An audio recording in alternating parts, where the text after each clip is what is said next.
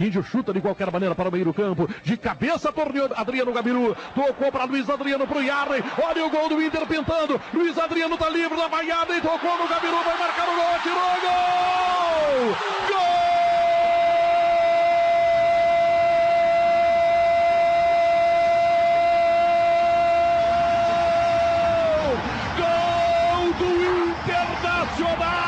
O Inter vai ser campeão do mundo! O Inter vai ser campeão do mundo! Não é 36 minutos! Um tabelamento espetacular! E Arley mete no Gabiru, criticado, odiado pelo torcedor do Inter. Reverte, ele é o teu amor, torcedor colorado! Ele é o teu amor! São 10 horas da manhã no Brasil, o dia 17 de dezembro de 2006. Prepare a festa, torcedor! O Inter vai ser campeão do mundo! O Inter vai cortar os cabelos do Ronaldinho, os cabelos do Pujol, vai rasgar a camisa do Barcelona, o Inter vai ganhar o mundo, o famoso rico milionário e festejado Barcelona está sendo inapelavelmente abatido pelo Internacional. Olá, fã do esportes!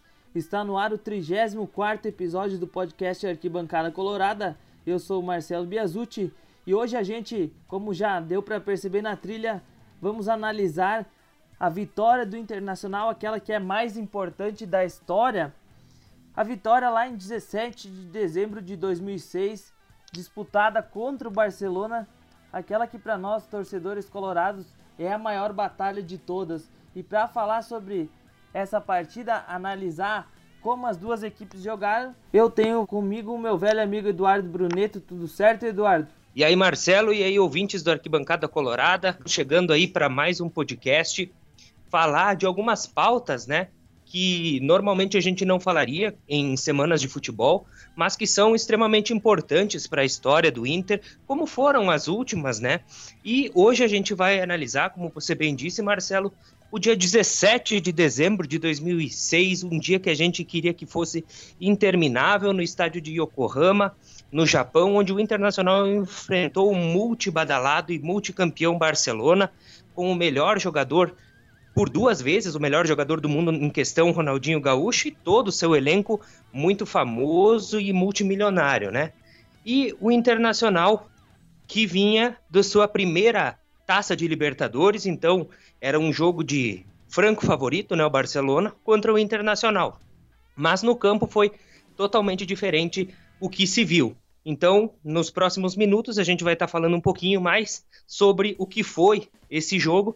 Espero que vocês acompanhem tudo conosco. Isso aí, Eduardo Inter que vem a campo escalado então pelo Abel Braga no sistema tático 4-4-2 losango na época, hoje a gente define como um 4-3-1-2, escalado com Klemer, Ceará na lateral direita, Índio, Fabiano Heller e Rubens Cardoso fechando a primeira linha, Edinho, Wellington Monteiro e Alex formando um tripé no meio de campo, e Fernandão centralizado na frente Yarley e Alexandre Pato. O Barcelona foi escalado por Frank Rijkaard, que foi o primeiro cara a conseguir o título da Champions como jogador e também como técnico. Ele escalou o time no habitual 4-3-3 do Barcelona com Valdez, Zambrota na lateral direita, Rafa Marques, Puyol e Van Bronckhorst na lateral esquerda, o Thiago Mota como um primeiro volante, à sua direita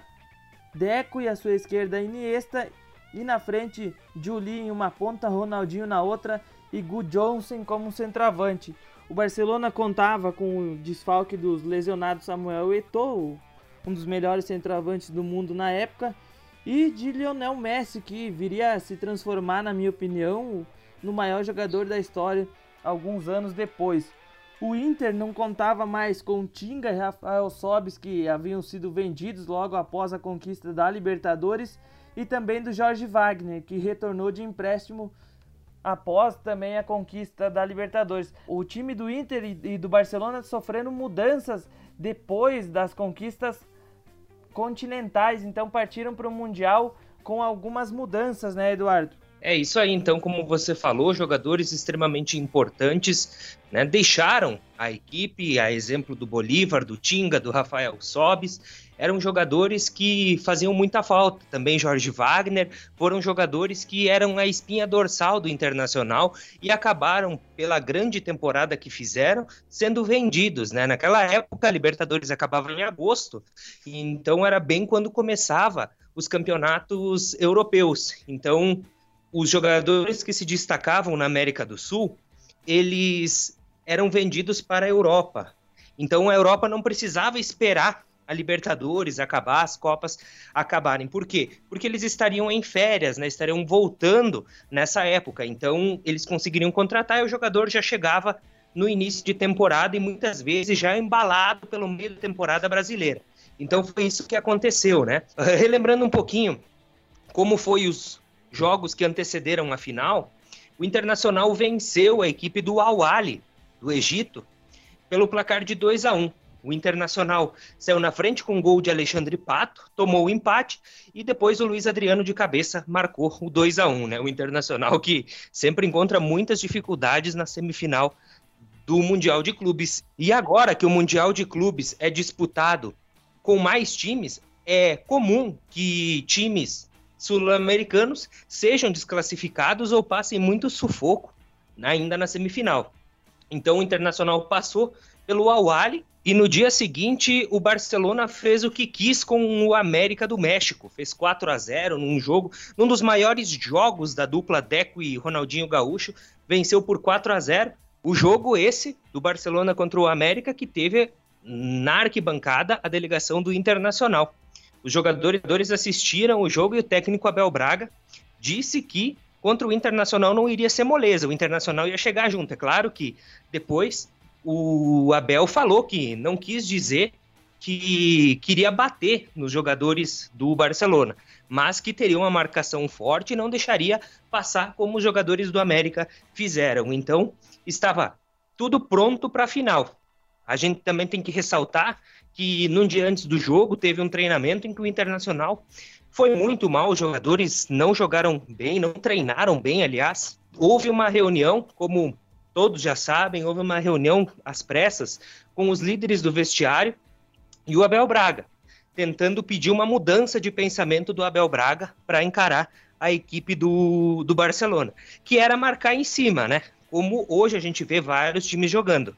Então, que era para marcar a saída de bola da equipe do Barcelona. Só que o Barcelona ele tinha qualidade para sair jogando. Então, o Abel achou que não seria necessário, que não seria certo fazer isso, porque o Barcelona ia conseguir passar pela marcação do Internacional e ia chegar no campo de ataque com poucos jogadores do Internacional para recompor. Então o Abel preferiu jogar atrás da linha da bola, marcando em bloco médio e baixo, como se fala hoje, né? né? E o Barcelona tentou tomar as ações desse jogo. Mas então, falando um pouquinho mais do primeiro tempo, Marcelo.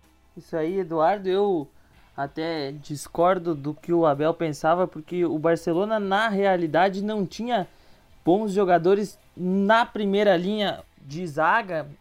Tanto que na transmissão o Falcão e o Galvão Bueno falaram isso, que a primeira linha de zaga do Barcelona, talvez o jogador mais técnico era o próprio Rafa Marques, mas os demais não possuíam tanta capacidade de construção.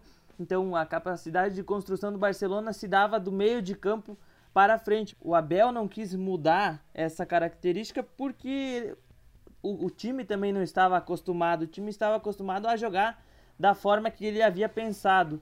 Então o Barcelona, como você falou, iniciou marcando a saída do Inter e tentando roubar a bola à frente do círculo central e o Inter tinha muitas dificuldades em sair dessa pressão do Barcelona, porque também não possuía jogadores técnicos.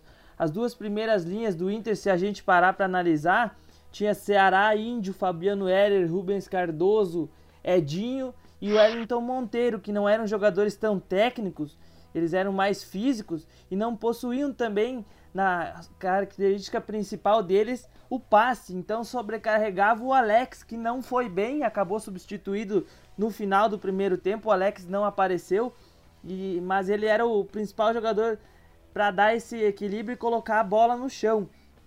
A marcação do time do Abel, como você falou, ela era em bloco médio e baixo, uma marcação por encaixe e não tinha vergonha de fazer perseguições mais longas, como um jogador saindo fora do seu setor.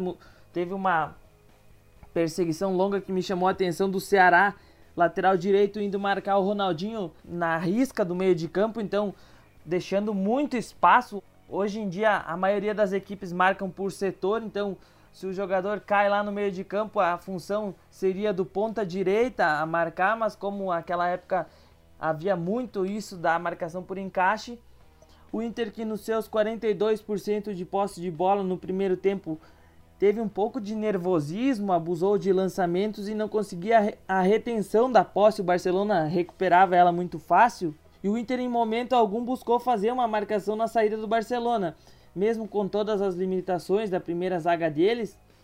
Então, com Van Bronckhorst, Puyol, Marquês e Zambrota, também não eram jogadores técnicos, como eu já falei, muitas vezes erravam alguns passes fáceis. O Inter se acomodou em assistir o Barcelona e buscar a truncar o jogo a partir do seu campo. E o Inter executou muito bem essa proposta. Na minha opinião, o Barcelona tinha a proposta de ter a bola e criar chances e marcar o gol, e o Inter tinha a proposta de se defender muito bem, fechar todos os espaços e contra-atacar. Na minha opinião, quem desempenhou melhor a proposta que lhe cabia foi o Inter. O Inter, quando tinha a retomada da posse, buscava acelerar com o Yarley e o Alexandre Pato e também com ultrapassagem do Rubens Cardoso. Foi assim que o Inter criou as principais jogadas no primeiro tempo. Aos 18 minutos, então, após uma jogada envolvente, o Iniesta passa para o Deco, que abre as pernas e deixa a bola passar e o lateral Van Bronckhorst dispara uma bomba no meio do gol defendida por Klemer. E aos 34, o Ronaldinho consegue deixar o Ceará para trás e acaba chutando mascado. Ele pegou na orelha da bola, uma bola no meio do gol e uma bola que o Klemer assistiu ela passar. Então o Barcelona não conseguiu jogar também. E o Inter teve um pouco de dificuldade na construção, construía as suas jogadas principalmente em infiltrações de jogadores que vinham de trás e que surpreendiam a linha de defesa do Barcelona. O Barcelona não tinha uma marcação tão encaixada assim. Os melhores para mim, então, no primeiro tempo, que me cabe analisar, o Eduardo vai analisar o segundo tempo. Os melhores do primeiro tempo, na minha opinião, pelo lado do Inter, foi o Yarley e do lado do Barcelona, o Iniesta. Achei um pouco o Alex e o Alexandre Pato apagados. O Alex não passava do meio de campo e o Pato muito escondido no meio dos dois zagueiros que não saía para buscar o jogo. Agora então o Eduardo vai analisar a segunda etapa que é a etapa com mais brilho da nossa história. Bom, então falando um pouquinho do segundo tempo, o segundo tempo mais perfeito que o Internacional fez em sua história, o Barcelona tentou um pouco mais. O Barcelona chegou um pouco mais, teve mais chances de gol. Mas logo no início houveram duas modificações. Por parte do Internacional, o Alex saiu e entrou o Fabian Vargas. No mesmo minuto, o Gianluca Zambrota saiu do Barcelona e entrou o Belete, o brasileiro Belete. Então o Barcelona teve mais chances, né? O Deco teve uma grande chance, um chute que ele mandou para fora. O Internacional respondeu com o primeiro chute a gol, um chute do Yarley, o Yarley acabou batendo cruzado e no meio do gol o Valdez encaixou. Mas o Barcelona quem queria jogo, o Barcelona queria liquidar a partida de vez, né? Porque até então o Barcelona era franco favorito e não ia aceitar levar para os pênaltis, queria vencer no tempo normal. Então, aos 14 minutos do segundo tempo, o Thiago Mota deu lugar ao Xavi, né? E aí o Xavi fez aquela parceria com o Andrés Iniesta no meio de campo, né? Então o Xavi entrou e dois minutos depois houve uma substituição, saiu o Alexandre Pato para a entrada do Luiz Adriano. Então o Internacional ficou um pouquinho mais atrás, o Barcelona chegou, Deco teve um, uma grande visão de jogo, deu um grande passe para o Xavi, o Xavi acabou botando para o meio da área e o Gu Johnson acabou não conseguindo fazer o gol porque o zagueiro do Internacional conseguiu cortar, senão o Barcelona ia conseguir fazer 1 a 0 e aí ia ficar muito difícil para o Inter. Duas curiosidades nesse segundo tempo. O Barcelona ele tentou criar muitas chances, inclusive essa do Xavi que você comentou, quando o Índio estava fora de campo sendo atendido, quando ele tinha fraturado o nariz com uma cotovelada que ele tinha levado do Edinho numa dividida. Então, o Índio estava fora, o Xavi entrou, o Barcelona estava melhor no jogo E aí que acontece a talvez a virada de chave para o torcedor colorado, que é quando o Abel trocou o Fernandão que sentiu câimbras pelo Gabiru, onde o Barcelona estava melhor no jogo, o Inter logo em seguida matou porque o Gabiru entrou aos 30 e aos 36 aconteceu o gol que você vai contar para nós. É isso aí, então. Como você falou, o Fernandão acabou sentindo câimbras e saiu aos 31 minutos do segundo tempo. E junto com o Fernandão se ia a esperança de título do Internacional, né? Principalmente pelo jogador que eu substituí. O Adriano Gabiru era um jogador que não contava com o apreço da torcida do Inter. Né? Muito pelo contrário, era um jogador extremamente criticado. Era como se, por exemplo, o Guilherme Parede no ano passado fizesse os gols da Copa do Brasil, né? Era um jogador que era extremamente criticado, mas que num lance conseguiu reverter tudo. E foi o que aconteceu. Quando o Yarley chegou, né, frente a frente com o Puyol, o Puyol fez um movimento estranho, tentou correr para trás, um zagueiro dificilmente corre para trás, e o Puyol foi correndo para trás, e na ponta direita abriu o Luiz Adriano, que era o jogador que tinha muito mais técnica, e na ponta esquerda abriu o Adriano Gabiru. E aí o Adriano Gabiru, mesmo criticado, então o Yarley passou para o Adriano Gabiru, e ele de perna direita deslocou do Vitor Valdez. O Vitor Valdez até encostou na bola, mas a bola foi para a rede e aí explodiu o Rio Grande do Sul, explodiu o Brasil, explodiu a torcida colorada e o mundo estava se tornando cada vez mais vermelho. Então, para a gente relembrar um pouco, um dos áudios que a gente nunca cansa de ouvir na voz de Galvão Bueno, aquele 17 de dezembro de 2006, o gol de Adriano Gabiru. Curta aí com a gente. O Inter vai pro ataque, o Inter se manda. Olha o Yaley. Vamos nessa, olha a chance, abriu pela direita, é no gol, olha o gol, bateu, olha o gol, olha o gol, olha o gol, olha o gol, olha o gol, gol! jogo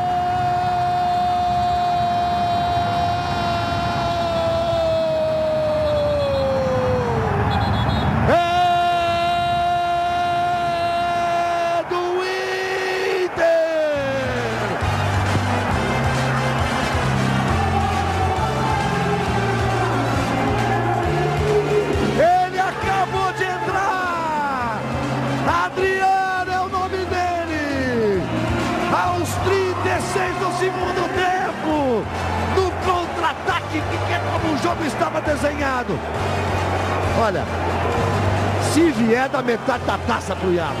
É isso aí, então depois desse êxtase que a gente viveu, né, relembrando aquele momento, cada um que está ouvindo com certeza recordou aonde estava naquele momento e qual foi a reação. Mas daí em diante, então, o Barcelona melhorou e melhorou muito. Ativou o modo turbo, vamos dizer assim, e logo em sequência o Klemer fez uma das defesas mais magistrais da história do Internacional. Não é uma das defesas mais difíceis, mas sim das mais importantes que ele acabou fazendo numa pancada do Deco de fora da área, de mão trocada, ele mandou a bola para a linha de fundo. Em seguida, houve uma falta na entrada da área e aí o arrepio na espinha de todo o Colorado chegou, porque o Ronaldinho Gaúcho, antigo carrasco, gremista identificadíssimo até então, né? Não tinha acontecido tudo o que aconteceu depois com os casos de Flamengo, enfim. Mas o Ronaldinho Gaúcho se posicionou e de perna direita tentou fazer a curva e deslocar a bola do Klemer. A bola passou muito, mas muito rente à trave, mas foi para fora. Após a falta, então, no final do jogo, o jogo se encaminhando para o final, um bate-rebate, o Iniesta também teve uma grande chance, mas acabou que o Klemer defendeu e o juiz apitou uma falta para o Internacional. O jogo se encaminhava para o final e os minutos pareciam anos, né? A gente não via o relógio passar, aqueles cinco, seis minutos restantes não passavam. Vale ressaltar também o que o Yarley fez, né? Um jogador muito técnico, um jogador muito inteligente. Quando ele recebia a bola, ao invés de ele tentar alguma coisa e ser desarmado, ele levava a bola para o fundo do campo de ataque para deixar o, o, Barcelona tentando dar o bote lá na linha de fundo. Então, qualquer coisa que o Barcelona fizesse, ou era lateral, ou era escanteio para o Internacional. Então, foi de muito bom empenho do Yarley o que ele acabou fazendo. Inclusive, aquela famosa frase do Galvão Bueno, que se a taça viesse tinha que dar meia taça por, para o Yarley pelo que ele jogou e pelo que ele fez, demonstrando muita experiência e muita técnica. E até aqui, no final do jogo, num tiro, tiro de meta, o Klemer rifa a bola para o meio de campo, o juiz termina e o Internacional se sagra pela primeira vez campeão mundial. Então, foi um jogo sensacional, um jogo que até hoje a gente assiste no YouTube ou em qualquer outra plataforma e acha que o Internacional não vai vencer pela dificuldade. A gente vale ressaltar, muitos aí querem menosprezar o título do título do Internacional porque o Messi e o Eto'o não estavam. Só que aquele Barcelona, ele foi o princípio do Barcelona, que veio a ser a sensação mundial de 2009 a 2014 com o Guardiola. O Frank Rijkaard, depois do Mundial, acabou saindo do Barcelona. O Josep Guardiola assumiu, assumiu o Barcelona, fez algumas mudanças essenciais, chegaram jogadores novos e colocou uma nova metodologia que aí sim transformou o Barcelona na maior potência já vista nos últimos tempos aí no futebol. Então vale lembrar que vários jogadores como o Puyol, o Vitor Valdez, o Iniesta, o Xavi, o próprio Messi, que não estava naquele jogo, mas fizeram parte dessa grande equipe que vinha ser póstuma a essa equipe que o Internacional venceu. Todos os jogadores do Barcelona defendiam alguma seleção, então não cabe qualquer contestação àquela equipe, uma equipe sensacional que acabou sendo batida pelo Internacional e o Inter sendo campeão do mundo. Isso aí, Eduardo, acho que a gente fez uma boa análise do que rolou durante os 90 minutos. E também o Mundial fica claro a postura de um time sul-americano diante de um time europeu. A disparidade é muito grande, seja econômica, seja técnica. O Inter, na minha opinião, como eu falei no início, produziu e foi mais eficaz na sua estratégia de jogo. O Barcelona também dentro da sua proposta, executou bem, mas não conseguiu marcar o gol. Então o Inter conseguiu se sagrar campeão, aquela que é a maior partida na nossa história. É isso aí, Marcelo. E bom que você falou. Não espere, né? A gente não pode esperar que qualquer time sul-americano vá para o Mundial de Clubes e tente fazer uma partida superior a um time europeu. Eu acho que isso não, não existe. O Chelsea frente ao Corinthians, teve muitas chances claríssimas de gol. O Cássio fez a maior partida da sua história. O Rogério Ceni contra o Liverpool em 2005, a mesma coisa. Fez uma partida espetacular.